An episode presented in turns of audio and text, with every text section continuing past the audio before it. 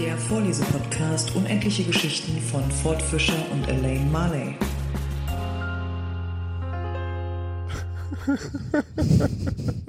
Drück doch mal den Knopf. Genau, und damit begrüße ich ganz herzlich den lieben Ford und alle, die uns wieder eingeschaltet haben. Hallo Elaine und hallo ihr lieben Menschen aus dem Internet. Ja, hast du den Knopf jetzt gedrückt? Natürlich habe ich den Knopf gedrückt. Na, ist ja gut. Dann Der können wir jetzt rot. endlich anfangen. Nee. Der ist rot. Nee, der ist jetzt rot, der war vorher schwarz, Entschuldigung. Ah, Du okay. warst im Redefluss, erzähl doch mal. Welchen Redefluss? Du meinst das, was ich vor der zweiten Aufnahme, äh, vor dem zweiten Take gesagt habe, das ist jetzt irrelevant. Das ist jetzt ein Teil der Geschichte und wird nie veröffentlicht werden. So, ein Geheimnis. Nur zwischen dir und mir. Und das Ende wirst du nie erfahren. Na toll. Tolle Geschichte, ne? Genau. Kein Happy End, oh Mann. So kann es auch kommen. Happy End ist heutzutage ein gefährliches Wort. Warum? Geh mal irgendwo hin und buch mal eine Massage mit Happy End. Ey, du redest mit einem Disney-geschädigten Menschen, ja? Ich bin. Da gibt es immer Happy Ends. Ja, die darf man, glaube ich, nicht mehr so benennen. Muss man, glaube ich, heutzutage eindeutschen. Oh Ein glückliches Ende. Oder so. Happy End ist ja auch eine Toilettenpapiermarke. Was du nicht alles weißt. Okay. Nimm mich so hin. Ich wusste es nicht. Ich weiß nicht, ob es die immer noch gibt. Ich glaube, das war mal von einem der Discounter. Die hatten wohl eine Eigenpapiermarke ma- namens Happy End. Ich glaube, das war hier der groß gelb-blaue. Lidl oder Lidl or whatever the fuck it's called. Gibt es übrigens einen schönen Song, den Lidl-Song von ähm, Andy, Andy, wie heißt Andy denn mit Nachnamen? Andy Tate? Keine Ahnung. Ähm, schick den Ich auch Link. Mach das mal. Oder einfach bei YouTube eingeben, The Lidl Song. Okay. Werde ich mir bei Gelegenheit machen. Für Zuhörerinnen, die unsere Links nicht sehen können, weil wir sie uns nur gegenseitig zuschicken. Kein Bonus-Content hier. Ihr, ihr könnt ja Patrons werden, dann kriegt ihr die Links zugeschickt. Oder einfach eine E-Mail schreiben. Genau, Wenn dann könnt ihr, die- E-Mail- könnt ihr die Links anfragen, genau, per Folge. Schickt uns mal bitte die Links von Folge 2. Äh, was waren das nochmal? nochmal selber nachhör, so, ach, warte mal, ja genau, die Website, ah, die gibt's nicht mehr. Stimmt. Du, ich bin letztens durch meine Bookmarks gegangen und so viele Webseiten, die nicht mehr existieren. Ist ja grausam, wie kurzlebig das Internet ist. Ich dachte immer, das Internet vergisst nichts. Gehst auf archive.org, nichts zu finden. Damn it. Echt? Da waren noch so coole Services bei, so AI-gestützte Services. Die sind natürlich heutzutage wieder in anderer Form auch kostenlos verfügbar und vielleicht sogar teilweise geiler und besser. Aber die muss man erstmal googeln. Sonst bist du einfach irgendwie auf deine Bookmarks gegangen, so einmal im Jahr und hast halt dein, was ich, dein Bild retuschiert oder keine Ahnung. Es gab mal eine AI, die hat Podcasts abgehört und transkribiert. Okay. Die gibt es auch nicht mehr. War irgendwie von seinem deutschen Forschungslabor und die sind jetzt weg. Ich kann auch meine eigenen Podcasts da halt nicht mehr finden. Die können das ja wenigstens abschalten und sagen, so, wir transkribieren nicht weiter, hier habt ihr aber Zugang zu unseren Daten. Das wäre ja mal nice, weil die haben die Daten ja auch kostenlos gewonnen, ne? Richtig. Das ist ja blöd. Na gut, passt ja vielleicht in unseren Podcast, ne? Unendliche Geschichten, meinst du? Genau, es war einmal. nee, das stimmt. Also selbst auch die Schnelllebigkeit im Internet ist davon nicht gefeit, dass Sachen halt verschwinden. Oder einfach mal weg sind.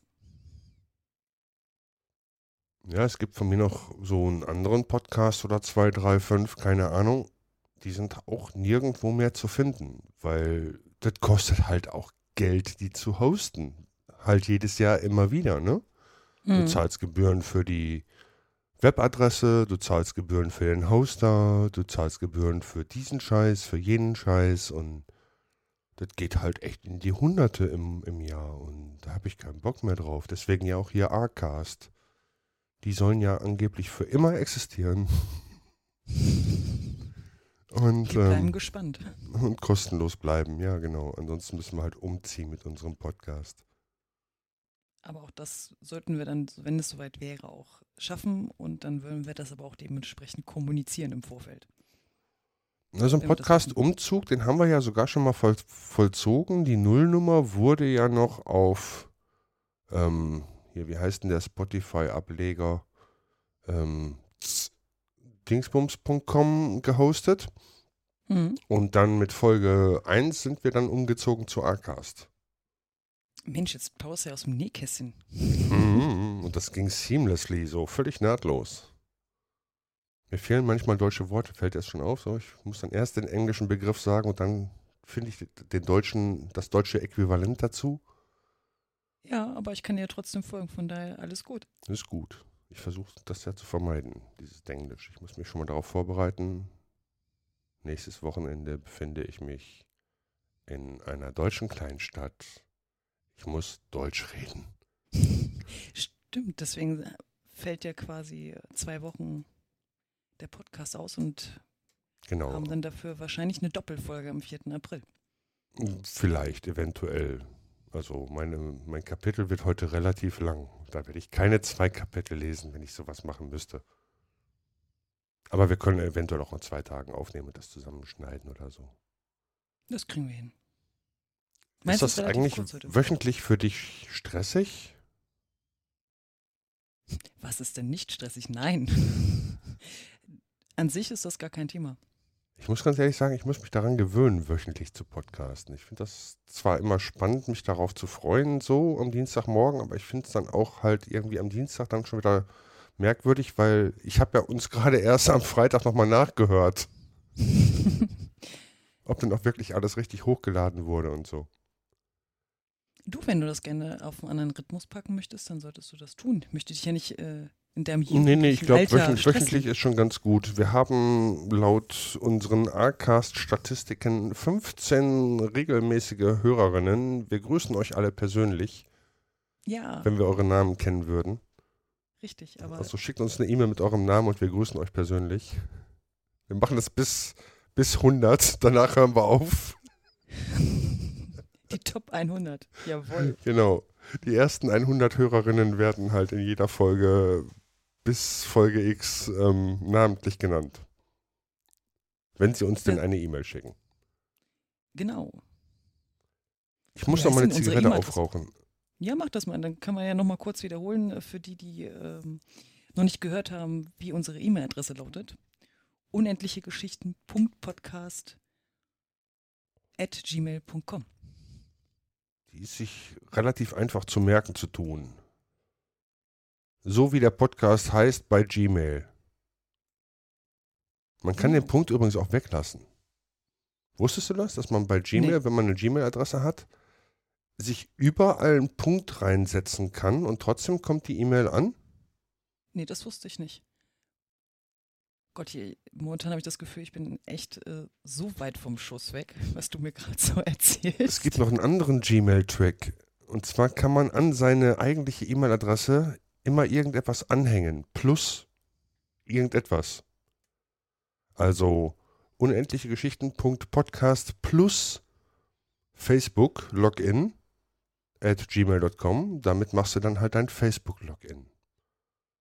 Und wenn du das Mhm. dann mit anderen Sachen machst, wie Twitter oder Reddit oder wie auch immer, Bild.de, und dann liegt deine E-Mail-Adresse, dann weißt du wenigstens, woher die geleakt wurde.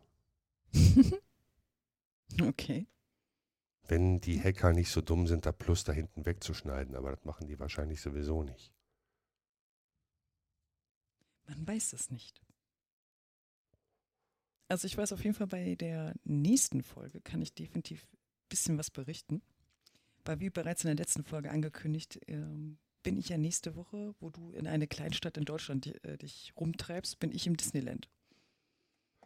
Ja, das ist ja auch eine Kleinstadt. Ja, für sich betrachtet schon. Ja. Eine fantasievolle Kleinstadt. Ja, wenn du dann so guckst, wie lange du fährst bis nach Paris mit dem Auto. Vom Disneyland aus? Nicht so lange. Nein, von meinem Ort aus, Wohnort. Ach so, ja, das sind ein paar Stunden 50, aber da macht man zwischendurch mal Pause, lädt sein Elektrofahrzeug auf und gibt dann wieder Gummi. Welches Elektrofahrzeug? Den Elektroroller, den man im Kofferraum hat. Um sich im Notfall mit Knieschmerzen oder so auch auf dem Disney World Gelände weiter bewegen zu können. Aufgepasst und mitgedacht. Die Nachdenkstunde mit Ford.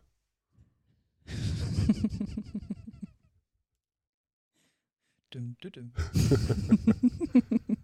Ich habe ja festgestellt, du magst nicht gerne als Erste vorlesen. ja, du doch auch nicht. Ja, doch, ich mache das heute freiwillig, weil ich habe echt so viel zu tun. Ich habe so viel vorzulesen. Ich glaube, das könnte Stunden dauern. Echt, ich habe es ja relativ kurz. Also ich kann ruhig den zweiten Teil des fünften Kapitels vorlesen, aber wenn du, ich stelle mich da jetzt dir nicht in den Weg, wenn du unbedingt möchtest und das gar nicht mehr aushältst auf deinem Stuhl, lasse ich dir natürlich liebend gerne den Vortritt. Ja, ich glaube, ich mache das jetzt einfach mal. Ich bin stolz auf dich, aber wie gesagt, ich hätte sonst auch vorgelesen, so ist es nicht. Ich freue mich aber schon darauf, wenn wir uns dann das nächste Mal wieder hören und du dann endlich von dem Disney, äh, von, von Disney World, ähm, nee, wie heißt er? Disney, Disney World? Nee, Nee, Disneyland Paris. Disneyland ist das genau, Disneyland.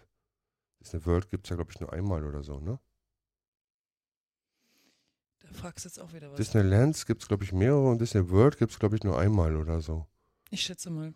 Ich Okay. aber jetzt nicht drauf festnageln.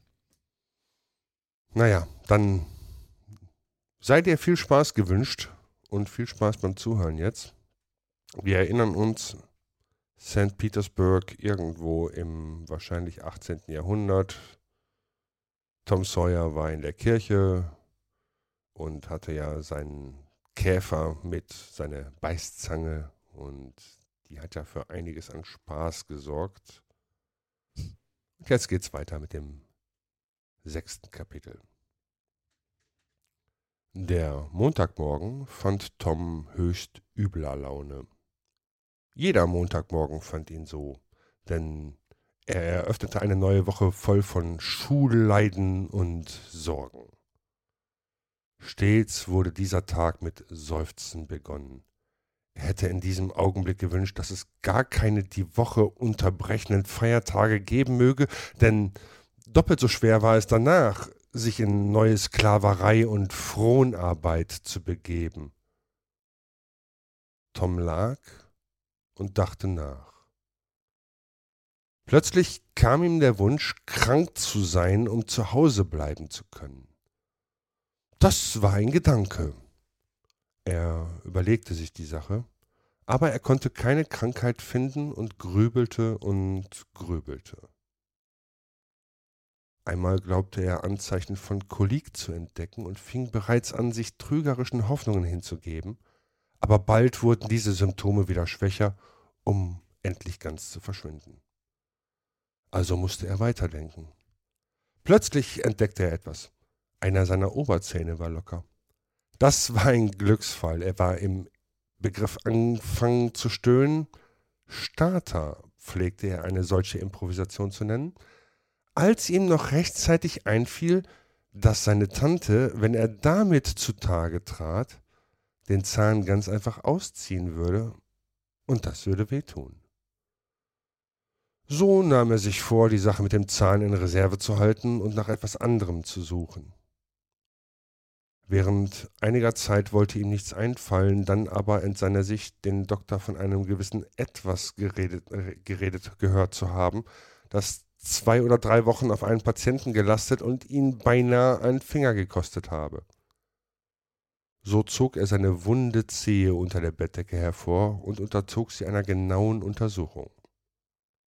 Jetzt aber wusste er nicht, welches die nötigen Symptome seien. Immerhin schien sich hier eine Aussicht zu bieten. Er fing also an, voll Geistesgegenwart zu stöhnen. Aber Sid schlief felsenfest.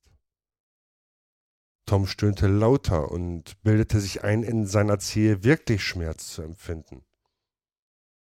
Keine Wirkung auf Sid. Tom fing an, vor Anstrengung Herzklopfen zu bekommen. Er machte einen letzten Versuch, sog sich voll Luft und stieß eine Reihe wundervoller Seufzer heraus. Sid schnarchte weiter. Tom wurde schlimm. Sid! Sid! sagte er und stieß ihn an. Der Stoß wirkte und Tom konnte wieder anfangen zu stöhnen. Sid gähnte, streckte sich, richtete sich auf einem Ellenbogen auf und begann Tom anzustarren. Tom stöhnte aus Leibeskräften.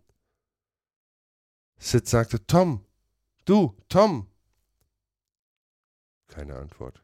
So hör doch, Tom, Tom, was hast du denn, Tom? Und er stieß ihn an und schaute ihm ängstlich ins Gesicht. Tom mit kläglicher Stimme. Tu's nicht, Sid! Stoß mich nicht! Warum? Was gibt's, Tom? Ich will Tante rufen. Nein, nein, es wird schon allmählich vorübergehen. Ruf niemanden. Aber ich muss es tun. Stöhn nicht so, Tom. Tom, es ist grässlich. Wie lange dauert das schon? Stundenlang. Au, stör mich nicht, Sid. Du wirst mich töten. Tom, warum hast du mich nicht früher geweckt? Nicht, Tom, tu's nicht, nein. Es geht mir durch und durch, das zu hören. Sag, Tom. Ich vergeb dir alles, Sid. Alles, was du mir jemals getan hast, wenn ich tot bin. Tom, bist du verrückt, glaub ich? Du sollst nicht sterben, nicht, Tom? Ich vergebe allen, Sid. Sag's ihnen, Sid. Und Sid, meine, meine gelbe Türklinke und meine Katze, die mit dem einen Auge soll es zu dem neuen Mädchen geben, das gestern gekommen ist. Und sag ihr. Aber Sid war in seine Kleider gefahren und war fortgelaufen. Tom stöhnte jetzt wirklich. So lebhaft hatte er sich alles eingebildet, so hatte sein Stöhnen einen ganz natürlichen Ton bekommen. Sid flog herunter und schrie: Oh, Tante Polly, Tante Polly, komm, Tom stirbt. Stirbt? Ja, komm doch, komm doch so schnell. Ach Unsinn, ich glaub's nicht. Trotzdem rannte sie die Treppe hinauf, Sid und Mary hinter ihr drein. Ihr Gesicht war ganz weiß und die Lippen bebten. Am Bett angekommen stieß sie aus. Tom, Tom, was ist mit dir? Ach, Tante, ich, was ist mit dir? Was ist mit dir, Kind? Ach, Tante, meine, meine, meine wehe Zehe tut so schrecklich weh. Die alte Dame fiel in einen Stuhl, lachte ein wenig, weinte ein wenig, dann beides gleichzeitig. Das erleichterte sie und sie sagte, Tom, wie hast du mich erschreckt? Aber nun fertig mit dem Unsinn. Aufstehen. Das Stöhnen hörte auf und der Schmerz wich aus der Zehe. Tom kam sich ein bisschen töricht vor und sagte kleinlaut, Tante Polly, es schien schrecklich und es tat so weh, dass ich sogar meinen Zahn darüber vergessen hatte. So? Dein Zahn? Was ist mit deinem Zahn? Einer ist lose und tut ganz schrecklich weh. Na, schon gut, schon gut. Fang nur nicht wieder an zu stöhnen. Mund auf. Mm, ja, der Zahn ist lose, aber daran wirst du nicht sterben. Mary, gib mir mal ein Stück Faden und eine glühende Kohle aus dem Ofen. Ah, bitte, bitte, bitte, Tante. Nicht ausziehen. Es tut auch gar nicht mehr weh. Ich, ich will nicht mehr aufstehen können, wenn es noch weh tut. Bitte, tu's nicht, Tante. Ich, ich will auch gar nicht mehr aus der Schule rausbleiben. Wirklich nicht. Also, all der Lärm, weil du aus der Schule bleiben wolltest und fischen gehen wahrscheinlich. Tom, Tom, ich hab dich so lieb und du scheinst keinen anderen Wunsch zu haben, als mein altes Herz zu brechen mit deinen Torheiten. Inzwischen waren die zahnärztlichen Martha-Werkzeuge gekommen. Die alte Dame legte das eine Ende der Schnur um Toms Zahn, das andere um den Bettpfosten. Dann nahm sie die Kohle und hielt sie plötzlich dicht vor Toms Gesicht. Im nächsten Augenblick hing der Zahn am Bettpfosten. Aber jedes Unglück hat sein Gutes. Als Tom nach dem Frühstück zur Schule bummelte, war er der Gegenstand des Neides bei allen Jungen, denn die Zahnlücke in seiner Zahnreihe befähigte ihn, auf eine ganz neue und wunderbare Weise auszuspucken. Bald hatte er ein ganzes Gefolge, das seinen Vorführungen mit höchstem Interesse beiwohnte. Und einer mit einem geschnittenen Finger, der bisher der Mittelpunkt der Verehrung und Bewunderung gewesen war, sah sich auf einmal ohne Anhänger und seines Glanzes beraubt. Das Herz wurde ihm schwer, und eine Verachtung heuchelnd, die er nicht fühlte, meinte er, es wäre wohl was Rechtes ausspucken zu können wie Tom Sawyer. Aber die anderen riefen ihm zu, saure Trauben! Und er ging davon, ein gestürzter Held. Kurz darauf begegnete Tom dem jugendlichen Paria des Dorfes, Huckleberry Finn, dem Sohn des Dorftrunkenboldes. Huckleberry war riesig verhasst und gefürchtet bei allen Müttern des Ortes, denn er war unerzogen, ruchlos, gemein und schlecht. Und deswegen von allen Kindern so bewundert und seine Gesellschaft so gesucht und ihr Wunsch so heiß zu sein wie er. Tom war, wie alle wohlerzogenen Knaben, neidisch auf Huckleberrys freies, ungehindertes Leben, und er hatte strengen Befehl, nicht mit ihm zu spielen. Natürlich spielte er darum erst recht mit ihm, wo es sich gerade tun ließ. Huckleberry war stets in abgelegte Kleider Erwachsener gekleidet, und diese Kleider mussten jahrelang aushalten und flogen in Fetzen um ihn herum. Sein Hut war eine trostlose Ruine mit großen Lücken in dem herunterhängenden Brande. Sein Rock, wenn er denn einen hatte, baumelte ihm fast bis auf die Hacken und hatte die hinteren Knöpfe in der Höhe des Knies. Ein Tragband hielt seine Hosen. Der Hosenboden hing sackartig hinunter, ein luftleerer Raum sozusagen. Huckleberry kam und ging, wie er mochte. Er schlief auf Türschwellen bei schönem Wetter und in Regentonnen bei schlechtem. Er brauchte weder zur Schule zu gehen noch zur Kirche, keinem Herrn anzuerkennen und niemandem zu gehorchen. Er konnte fischen und schwimmen, wann und wo er nur wollte, und sich dabei so lange aufhalten, wie es ihm beliebte. Im Frühling war er stets der Erste, der barfuß lief, und der Letzte, der im Herbst sich wieder in das dumme Leder bequemte. Er brauchte sich weder zu waschen noch reine Kleider anzuziehen. Fluchen konnte er herrlich, mit einem Leben, was das Leben kostbar machte. Er hatte es. So dachten all die wohlerzogenen, sittsamen, respektablen Buben in St. Petersburg. Tom rief den romantischen Helden sofort an. Holla, Huckleberry! Holla, du, wie geht's dir? Was hast du da? Eine tote Katze. Lass sehen, Huck. Donnerwetter, wie steif sie ist. Woher hast du sie? Von einem Jungen gekauft. Was hast denn du dafür gegeben? Einen blauen Zettel und eine Schweinsblase aus dem Schlachthaus. Und woher hattest du den blauen Zettel? Äh, vor zwei Wochen von Ben Rogers für einen Stock gekauft. Sag mal, was machst denn du mit der toten Katze? Was? Warzen heilen. So? Wirklich? Ich weiß was Besseres. Wird was sein. Was ist's denn? Na, faules Wasser. Faules Wasser. Ich geb dir keinen Heller für dein faules Wasser. So nicht? Hast du es vielleicht probiert? Ich nicht. Bob Tanner. Wer hat dir das gesagt? Na, er hat's Jeff Thatcher gesagt und Jeff hat's Johnny Baker gesagt. Und Johnny dem Jim Hollis. Und Jim Hollis dem Ben Rogers. Und Ben sagt es nem Neger. Und der hat's mir gesagt. So, nun weißt du's. Na, weißt du, die haben alle gelogen. Alle, bis auf den Neger, den kenne ich nicht, aber ich habe noch nie einen Neger gesehen, der nicht gelogen hätte. Aber sag doch, wie macht's Bob Tanner denn, Huck? Na, er nimmt seine Hand und taucht sie in einen verfaulten Baumstumpf, worin faules Wasser ist. Am Tage? Natürlich. Mit dem Gesicht nach dem Baum? Ja.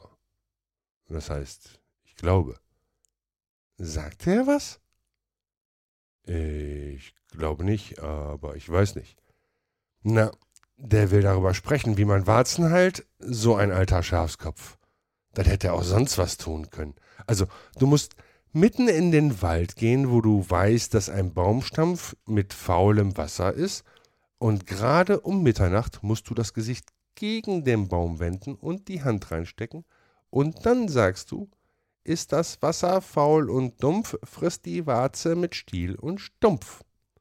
Und dann trittst du langsam zurück, elf Schritte, mit geschlossenen Augen, und dann drehst du dich dreimal herum und gehst nach Hause, ohne mit jemandem zu sprechen, denn sonst hilft nichts. Ja, hm, das kann sein, aber Bob Tanner hat's anders gesagt. Na weißt du, dann versteht er's halt nicht. Darum hat er auch am die meisten Warzen von allen im Dorf und der hätte nicht eine, wenn er das mit dem faulen Wasser wüsste, wie es ist. Also, ich habe auf diese Weise tausend Warzen fortgekriegt, Hack. Ich krieg so viele Frösche in die Hand, dass ich immer eine Masse Warzen habe. Zuweilen mache ich sie auch mit einer Bohne ab. Ja, Bohne ist gut. Damit habe ich es auch schon gemacht. So? Wie machst du's denn? Na, man nimmt die Bohne und schneidet sie durch und dann schneidet man die Warze, bis Blut herauskommt und dann lässt man das auf die eine Hälfte der Bohne tropfen und dann nimmt man die und gräbt die bei Vollmond am Kreuzweg ein Grab und da tut man sie dann hinein. Dann weißt du, zieht die eine Hälfte der Bohne, wo das Blut drauf ist, die andere Hälfte an und so hilft das Blut, um die Warze vorzuziehen, so lange bis sie fort ist. Ja, Hack, das ist ganz richtig. Nur, wenn du sie begräbst und dazu sagst, Bohne fort, komm nicht mehr an diesen Ort, ist es noch viel besser. So macht's John Harper, und der ist schon mal bis Kuhnville und überall gewesen. Aber sag mal, wie heilst du sie denn mit einer toten Katze? Weißt du, du nimmst die Katze und gehst auf den Kirchhof gegen Mitternacht. Dahin, wo ein Gottloser begraben ist. Wenn's dann Mitternacht ist, kommt ein Teufel oder auch zwei oder drei. Du kannst ihn aber nicht sehen, sonst hörst du nur sowas wie den Wind oder hörst ihn sprechen. Und wenn sie dann den Kerl fortschleppen, wehrst du die Katze hinterher und rufst. Teufel hinterm Leichnam her, Katze hinterm Teufel her, Warze hinter der Katze her, seh euch alle drei nicht mehr. Das heilt jede Warze.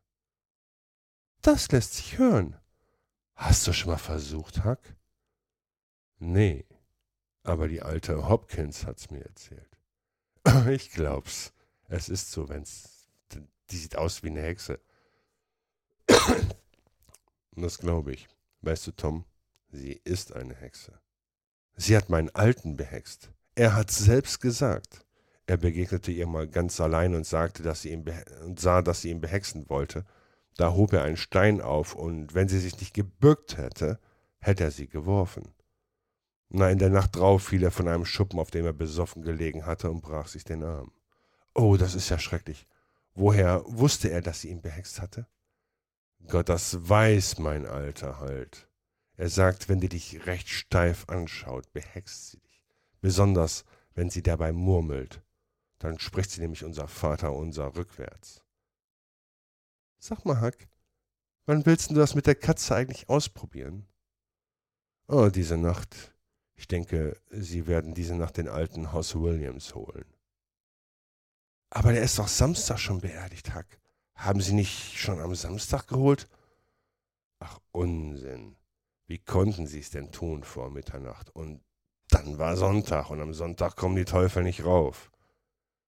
Daran habe ich nicht gedacht. Dann ist es richtig. Darf ich mitgehen? Meinetwegen, wenn du dich nicht fürchtest. Fürchten? Das ist das Wenigste.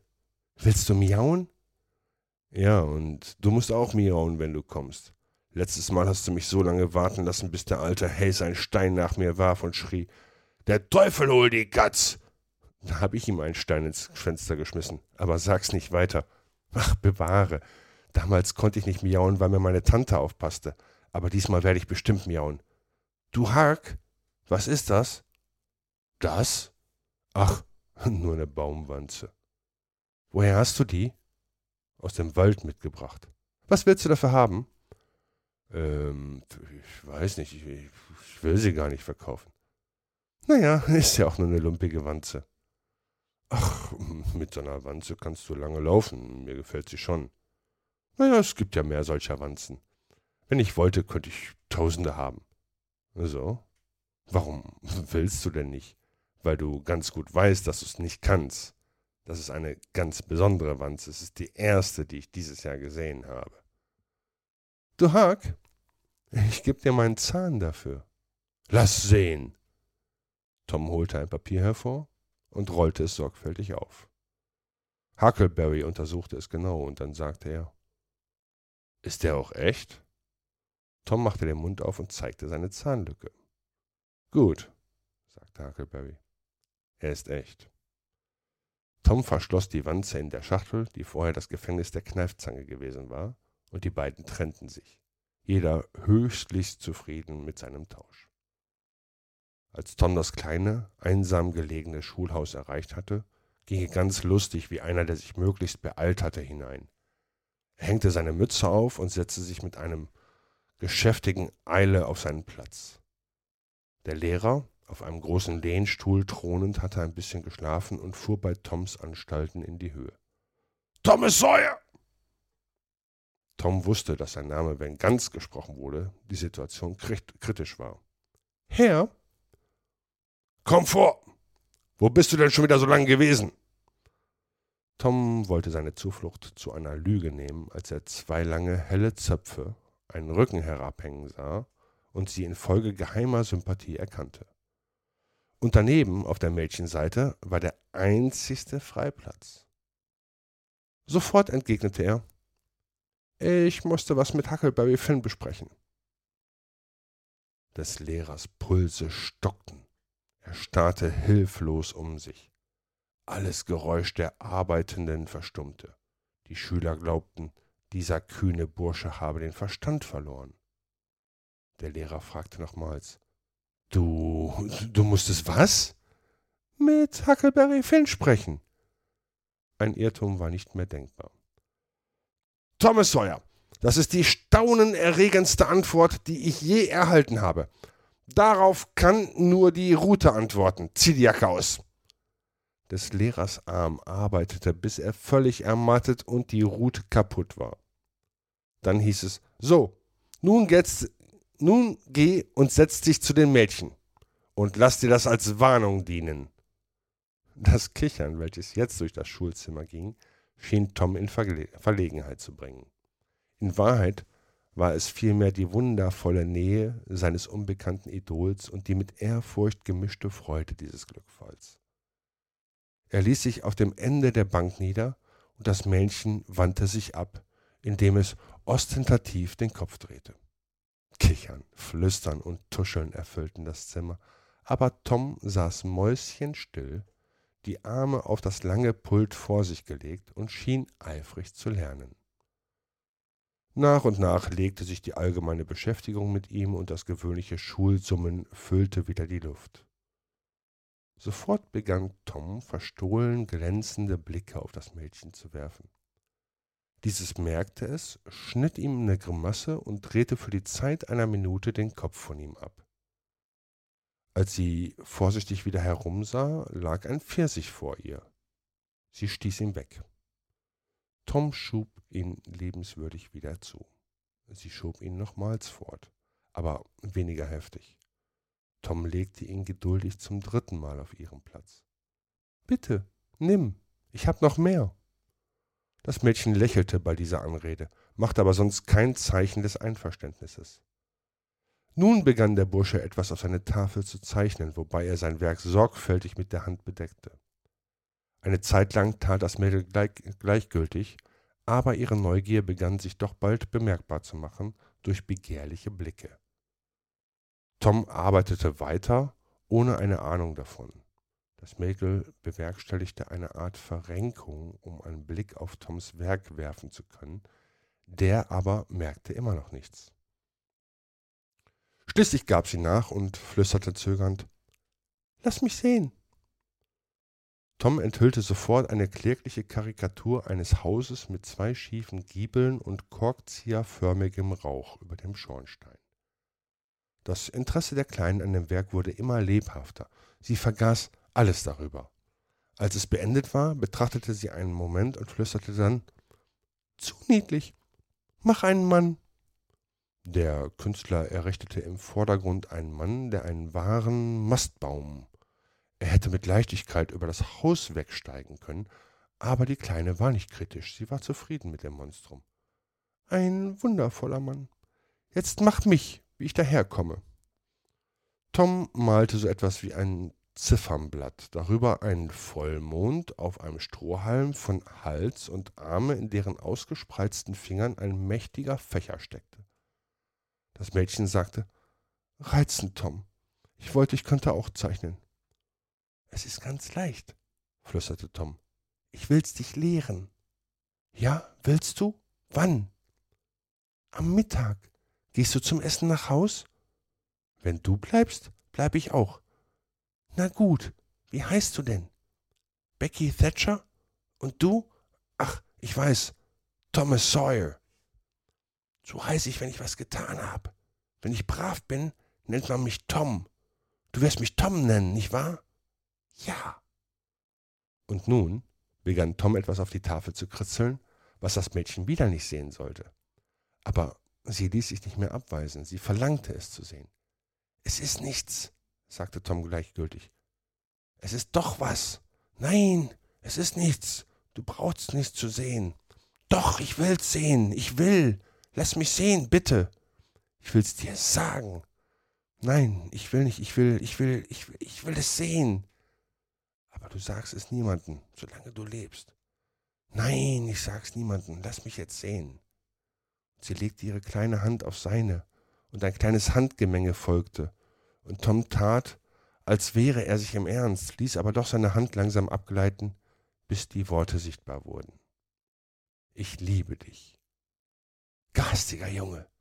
Dabei gab sie ihm einen kleinen Klaps, schien aber doch nicht allzu böse zu sein. Gerade in diesem Moment fühlte Tom einen schweren Griff am Ohr und eine unwiderstehlich emporziehende Gewalt.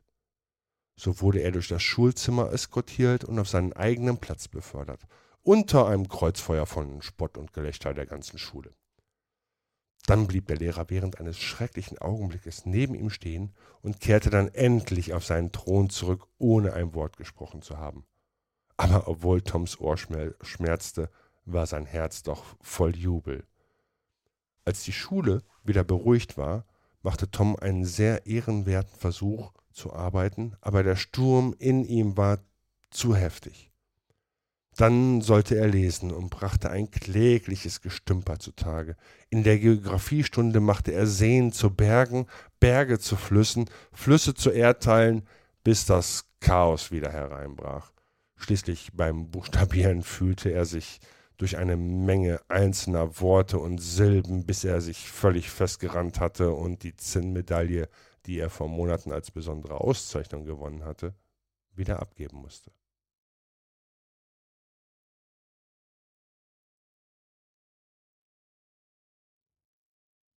So, da ist am anderen Ende jemand eingeschlafen. Das äh, nehme ich Nein. jetzt mal als Kompliment dahin. ich lasse es gerade auf mich wirken. Nein, also ich schlafe nicht, während du vorliest. Hallo? Solche Unterstellungen. Entschuldigung, ich musste mal gerade eben husten. Alles gut. Interessant, also dieser Huckleberry, schön, die Warzengeschichte. Huckleberry ist sein bester Freund, wie man ja bekanntlicherweise äh, weiß, bekanntlicherweise mhm. weiß. Und ähm, ja, das ist so ein, das erste Mal, wo er halt auftritt. Und der Typ ist halt wirklich frei, ne? Sein Vater ist halt verrucht und niemand mag die beiden. Die Mutter gibt es ja auch nicht mehr irgendwie. Die wird nie erwähnt, glaube ich. Und ähm, naja, kümmert sich halt niemand um Huckleberry. Ja. Eigentlich eine traurige Gestalt. Ja aber schön mit dem Mädchen. Im Klassenzimmer. Auch nicht schlecht. Und ein Pfirsich war damals schon echt was wert, ne? Ja. Ich meine, wenn, wenn eine tote Ratte oder eine tote Katze schon viel wert ist. Ja, dann halt noch Obst und so. Ich meine, für, für eine tote Katze musst du schon einen blauen Schein hinlegen und äh, eine Schweinsblase. Mhm. Ein blauer Schein sind zehn Zitate, glaube ich, wenn ich mich richtig dran erinnere. Das ist schon jede Ja, Menge. Arbeit für so eine tote Katze. Und dann Ja. legt er da einfach mal einen Pfirsich hin. Richtig. Echt, echt krass. Aber spannend. Ich Und bin auch wie gesagt, ich bin nicht eingeschlafen. Nee, es war ja auch nicht zum Einschlafen gedacht. Also es war schon. Ich fand es ich fand's selber sehr aufregend. Ja, hast du echt schön gelesen. Dankeschön. Das wollte ich jetzt nicht hören. Darum Okay, dann streichen wir das. Du möchtest Also jetzt bei, mit deiner zweiten Hälfte der, des fünften Teils anfangen, habe ich das richtig, äh, des vierten Teils anfangen. Galant das Thema wechseln. Ja, ähm, solange ist, es ist ja eigentlich ein relativ, ja, ein relativ kürzerer Teil, aber um die Leute abzuholen und auch um dich wieder quasi zurück in die Geschichten von Alice im Wunderland zu bringen. Wir waren ja beim letzten Mal, sprich fünftes Kapitel Teil 1, bei der Raupe. Und da hat sich ja Alice mit der Raupe unterhalten und hat dann ja, sich dann wieder was geben lassen, damit sie halt entweder wachsen kann oder dann äh, wieder kleiner werden kann, weil sie ja nicht wusste, welche Größe sie haben möchte. Und dann hat sie ja ganz äh, freudestrahlend dann diesen Pilz umarmt und hat dann sich zwei Stücke abgerissen und fing dann an, das erste Stück aus der linken Hand herunterzuschlucken. Und da beginnt jetzt quasi der zweite Teil vom fünften Kapitel. Endlich mein Kopf frei, rief Alice mit Entzücken, das sich jedoch den nächsten Augenblick in Angst verwandelte, da sie merkte, dass ihre Schultern nirgends zu finden waren. Als sie hinuntersah, konnte sie weiter nichts erblicken, als einen ungeheuer langen Hals, der sich wie eine Stange aus einem Meer von grünen Blättern erhob, das unter ihr lag. Was mag all das grüne Zeug sein? sagte Alice, und wo sind meine Schultern nur hingekommen? Und ach, meine armen Hände, wie geht es zu, dass ich euch nicht sehen kann? Sie griff bei diesen Worten um sich, aber es erfolgte weiter nichts als eine kleine Bewegung in den entfernten grünen Blättern. Da es ihr nicht gelang, die Hände zu ihrem Kopfe zu erheben, so versuchte sie den Kopf zu ihnen hinunterzubücken und fand zu ihrem Entzücken, dass sie ihren Hals in allen Richtungen biegen und wenden konnte wie eine Schlange. Sie hatte ihn gerade in ein malerisches Zickzack gewunden und wollte eben in das Blättermeer hinuntertauchen, das, was sie sah, durch die Gipfel der Bäume gebildet wurde, unter denen sie noch den eben herumgewandert war, als ein lautes Rauschen sie plötzlich zurückschreckte. Eine große Taube kam ihr ins Gesicht geflogen und schlug sie heftig mit den Flügeln. Schlange! kreischte die Taube. Ich bin keine Schlange, sagte Alice mit Entrüstung. Lass mich in Ruhe. Schlange, sage ich, wiederholte die Taube, aber mit gedämpfter Stimme und fuhr schluchzend fort. Alles, was ich versucht und nichts ist Ihnen genehm. Ich weiß gar nicht, wovon du redest, sagte Alice. Baumwurzeln habe ich versucht, Flussufer habe ich versucht, Hecken habe ich versucht, sprach die Taube weiter, ohne auf sie zu achten. Aber diese Schlangen, nichts ist ihnen recht. Alice verstand immer weniger, aber sie dachte, es sei unnütz, etwas zu sagen, bis die Taube fertig wäre. Als ob es nicht Mühe genug wäre, die Eier auszubrüten, sagte die Taube. Da muss ich noch Tag und Nacht den Schlangen aufpassen. Kein Auge habe ich die letzten drei Wochen zugetan. Es tut mir sehr leid, dass du so viel Verdruss gehabt hast, sagte Alice, die zu verstehen anfing, was sie meinte. Und gerade da ich mir den höchsten Baum im Walde ausgesucht habe, fuhr die Taube mit erhobener Stimme fort, und gerade da dachte ich, ich wäre es endlich los, müsse sie sogar noch vom Himmel herunterfinden. Pfui, Schlange! Aber ich bin keine Schlange, sag ich dir, rief Alice. Ich bin ein. Ich bin ein. Nun, was bist du denn? sagte die Taube. Ich merke wohl, dass du dir etwas ausdenken willst. Ich, ich bin ein kleines Mädchen, sagte Alice etwas unsicher, da sie an die vielfachen Verwandlungen dachte, die sie den Tag über schon durchgemacht hatte. Eine schöne Ausrede, wahrhaftig, sagte die Taube im Tone tiefster Verachtung. Ich habe meinen Lebtag genug kleine Mädchen gesehen, aber nie eine mit solch einem Hals. Nein, nein, nein, du bist eine Schlange. Das kannst du nicht ableugnen. Du wirst am Ende noch behaupten, dass du nie ein Ei gegessen hast. Ich habe Eier gegessen, freilich, sagte Alice, die ein sehr wahrheitsliebendes Kind war. Aber kleine Mädchen essen Eier ebenso gut wie Schlangen. Das glaube ich nicht, sagte die Taube. Wenn sie es aber tun, nun dann sind sie eine Art Schlangen. So viel weiß ich jetzt. Das war etwas so Neues für Alice, dass sie ein paar Minuten ganz still schwieg. Die Taube benutzte die Gelegenheit und fuhr fort. Du suchst Eier, das weiß ich nur zu gut. Und was kümmert es mich, ob du ein kleines Mädchen oder eine Schlange bist? Aber mich kümmert es sehr, sagte Alice schnell. Übrigens suche ich zufällig nicht Eier, und wenn ich es täte, so würde ich deine nicht brauchen können. Ich esse sie nicht gern roh. Dann mach, dass du fortkommst, sagte die Taube verdrießlich, indem sie sich in ihrem Nest wieder zurechtsetzte.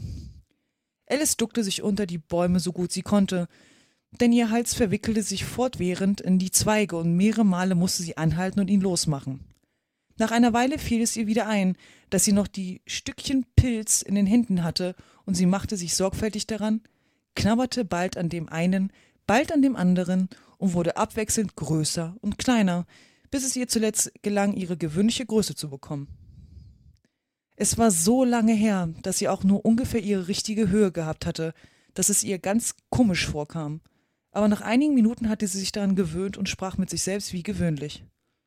Schön, nun ist mein Plan halb aufgeführt. Wie verwirrt man von den vielen wechseln wird. Ich weiß nie, wie ich den nächsten Augenblick sein werde. Doch jetzt habe ich meine richtige Größe. Nun kommt es darauf an, in den schönen Garten zu gelangen. Wie kann ich das bloß anstellen? Das möchte ich wissen. Wie sie dies sagte, kam sie in eine Lichtung mit einem Häuschen in der Mitte, ungefähr vier Fuß hoch. Wer auch darin wohnen mag, es geht nicht an, dass ich so groß, wie ich jetzt bin, hineingehe. Sie würden vor Angst nicht wissen, wohin. Also knabberte sie wieder an dem Stückchen in der rechten Hand und wagte sich nicht an das Häuschen heran, bis sie sich auf neun Zoll heruntergebracht hatte.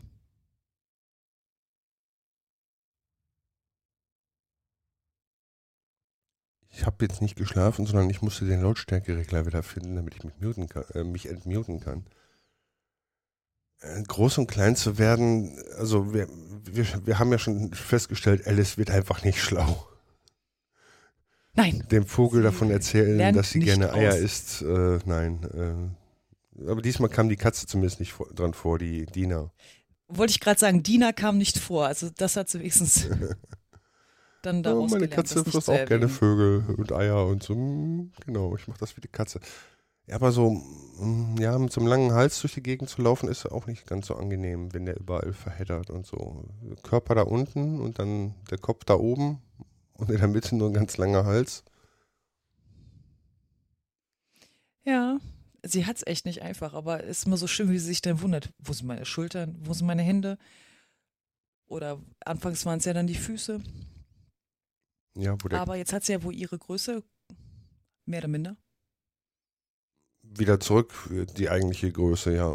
Mal gucken, wie lange das so bleibt. Ja, dann ändert sie sie ja wieder, ja. damit sie äh, in dieses Häuschen kann, was sie gesehen hat. Ja. Komisch. Also auch da. Mal gucken, was das für ein Häuschen ist. ja, wer, wer, weiß, wer da dran wohnt und ob es da drumherum auch Gurkenfelder gibt. Gurkenglasfelder. Genau, die wieder zerbrechen. Ich glaube, im Film war dann diese Szene mit äh, der Taube. Ich glaube, das war aber im Film keine Taube, aber auch ein Vogel. Da ist sie ähm, so schnell gewachsen, dass sie dann dieses Nest auf dem Kopf hatte. Ah, okay. Deswegen Eier suchen. Ja, ja. Nein, Eier suchen und deswegen das, das Nest auf dem, auf dem Kopf, weil erst kam das Buch, dann kam der Film. Nicht andersrum. Richtig. Ist richtig. Man muss nicht ich immer nur der Disney-Interpretation glauben. Nein. Natürlich nicht. Das ist auch schön, weil ich habe, wie gesagt, den Film nie gesehen. Ne? Also ich kann mir das wirklich nur vorstellen, was du dir, was du vorliest. Ich kann mir keine Bilder aufrufen oder so. Ja, aber das ist sehr authentisch. Ich meine, ähm, wenn es funktioniert, dass du da Bilder vor dem geistigen Auge hast, dann habe ich zumindest äh, das so rübergebracht. Ist ja der eine Teil, ne? Derjenige, der es dir vorliest, ist das äh, eine und das andere ist ja natürlich, wie es geschrieben ist. Ja. Ob man dann halt dabei Bilder bekommt oder nicht. Oder sich Situationen vorstellen kann. Ich genieße das, wenn du mir das vorliest. Wobei es war wirklich kurz heute. Da bin ich. Ja, es war wirklich kurz. Ja, wir bitten das nächste Mal um eine längere Aktion. Wir, das sind Nee, äh, ich und die Zuhörerinnen, die jetzt schweigend zustimmen. Oder uns eine E-Mail schreiben. Ja, bitte nichts essen aus der rechten oder linken Hand. Äh, einfach nur nicken. Ich weiß, das nächste Mal kommt das vollständige sechste Kapitel, keine Sorge. Oder vielleicht sogar ein bisschen mehr. Oder vielleicht sogar ein bisschen mehr, ja, weil du hast ja gesagt, du möchtest gerne eine Doppelfolge machen. Ja, ich denke mal, sollte je nachdem. Das schulden wieder wir uns. Ich finde.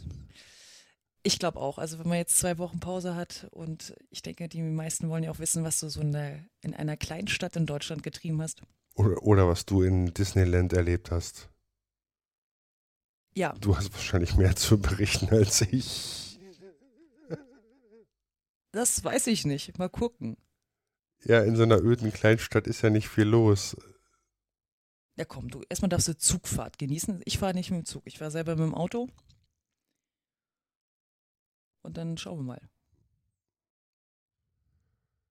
Ja, dann gute Reise. Komm nicht wieder. Wir müssen dich nochmal aufnehmen. Viel Spaß und äh, komm gesund wieder. Wir müssen das nächste Mal eine Doppelfolge aufnehmen. Auf jeden Fall. Ich danke dir. Genieß die Zeit. Ich werde mich erholen. Und wie gesagt, wenn du irgendwas machen möchtest, äh, schreib doch eine E-Mail. genau, an unendliche An eine E-Mail-Adresse. Podcast.gmail.com Genau. oder setzt den Punkt einfach, wo also- ihr wollt. Ja, Nein, haben macht's nicht, da kommt die. E-Mail nicht an, wer weiß. Was denn? Einfach immer schön den Also für die, Punkt. die es korrekt haben möchten, unendliche Geschichten.podcast.gmail.com. Genau. Und bis dahin. Protokoll. Danke fürs Zuhören. Tschüss. Dankeschön. Bis dann. Ciao.